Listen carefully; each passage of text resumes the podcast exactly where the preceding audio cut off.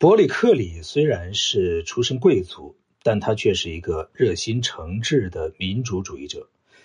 他把权力转移到由全体男性公民组成的公民大会手里。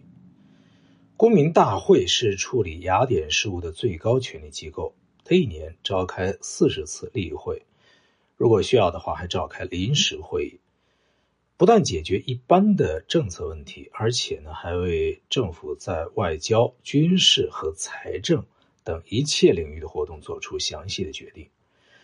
伯里克里还规定，大部分公职实行薪给制，使得平民有可能担任公职。另外，他还建立很多由陪审团做最后决定的公众的法庭，陪审员呢是由抽签决定的，所有的公民都可以担任。所以，伯里克里完全有理由在他的演说当中自豪的宣称，雅典是希腊的学校。雅典在希波战争当中所起的重大的作用，导致其最终建立起来一个雅典霸权，而斯巴达由于它固定不变的经济和经常受到希洛人起的威胁，仍然处在一个停滞不前的状态。雅典带头联合爱琴海各岛以及小亚细亚的各希腊城邦组成一个同盟，因为同盟的总部原先呢是设在提洛岛上，所以呢称提洛同盟。同盟的宗旨是防备波斯人有可能进一步发动的进攻，以确保盟邦的共同安全。原则上，各盟邦是地位平等的。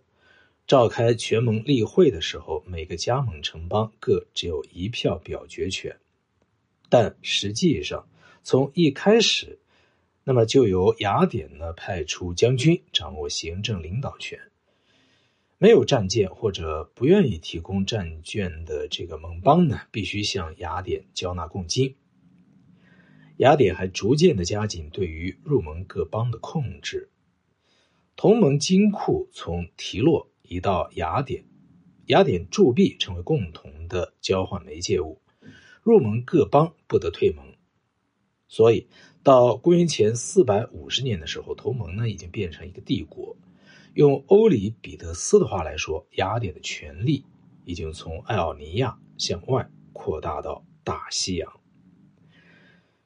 这个时候的形势已经非常的明朗，雅典这个海上强国几乎不可避免的。会和斯巴达这个陆上强国发生冲突，战争绵延了十年之久。斯巴达军队虽然年年都攻打阿提卡，但是一直没有能突破用来连接雅典和大海、保护雅典物资供给的长城。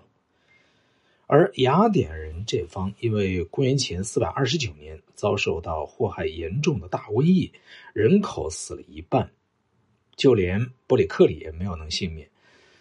所以，他们只能胡乱的攻击伯罗奔尼撒沿岸一带。在公元前四百一十五年，雅典决定派舰队远征西西里，切断斯巴达的粮食供给。结果呢，却以惨败告终。修昔底德写道：“舰队和军队通通从地球表面消灭掉，什么也没能保全下来。”于是，雅典的盟邦纷纷的叛离。斯巴达人终于击毁长城，而雅典于公元前四百零四年，因为受到贫困和饥饿的逼迫，最终呢只好宣布投降。雅典的舰队和帝国通通的丧失，就连他自我标榜的民主政治，因因为得胜的斯巴达强加其上的一个短命的贵族寡头政权而失去。那么这场毁灭性战争的结果，就让整个希腊世界陷入到民穷财尽的困境，而存在的问题一个也没有得到解决。斯巴达专横跋扈，底比斯和雅典为了求相互保护而结成新的联盟。公元前三百七十一年，底比斯人使斯巴达人遭受到两百年来第一次军事上的惨败。并在以后的十年称霸希腊本土，但紧接着血腥的相互争斗又一次盛行，各城邦再一次吞没在由不断变动的联盟和小规模的战争所造成的混乱当中。这一混乱阶段的存在，使得外来强国得以征服希腊和用暴力统一希腊。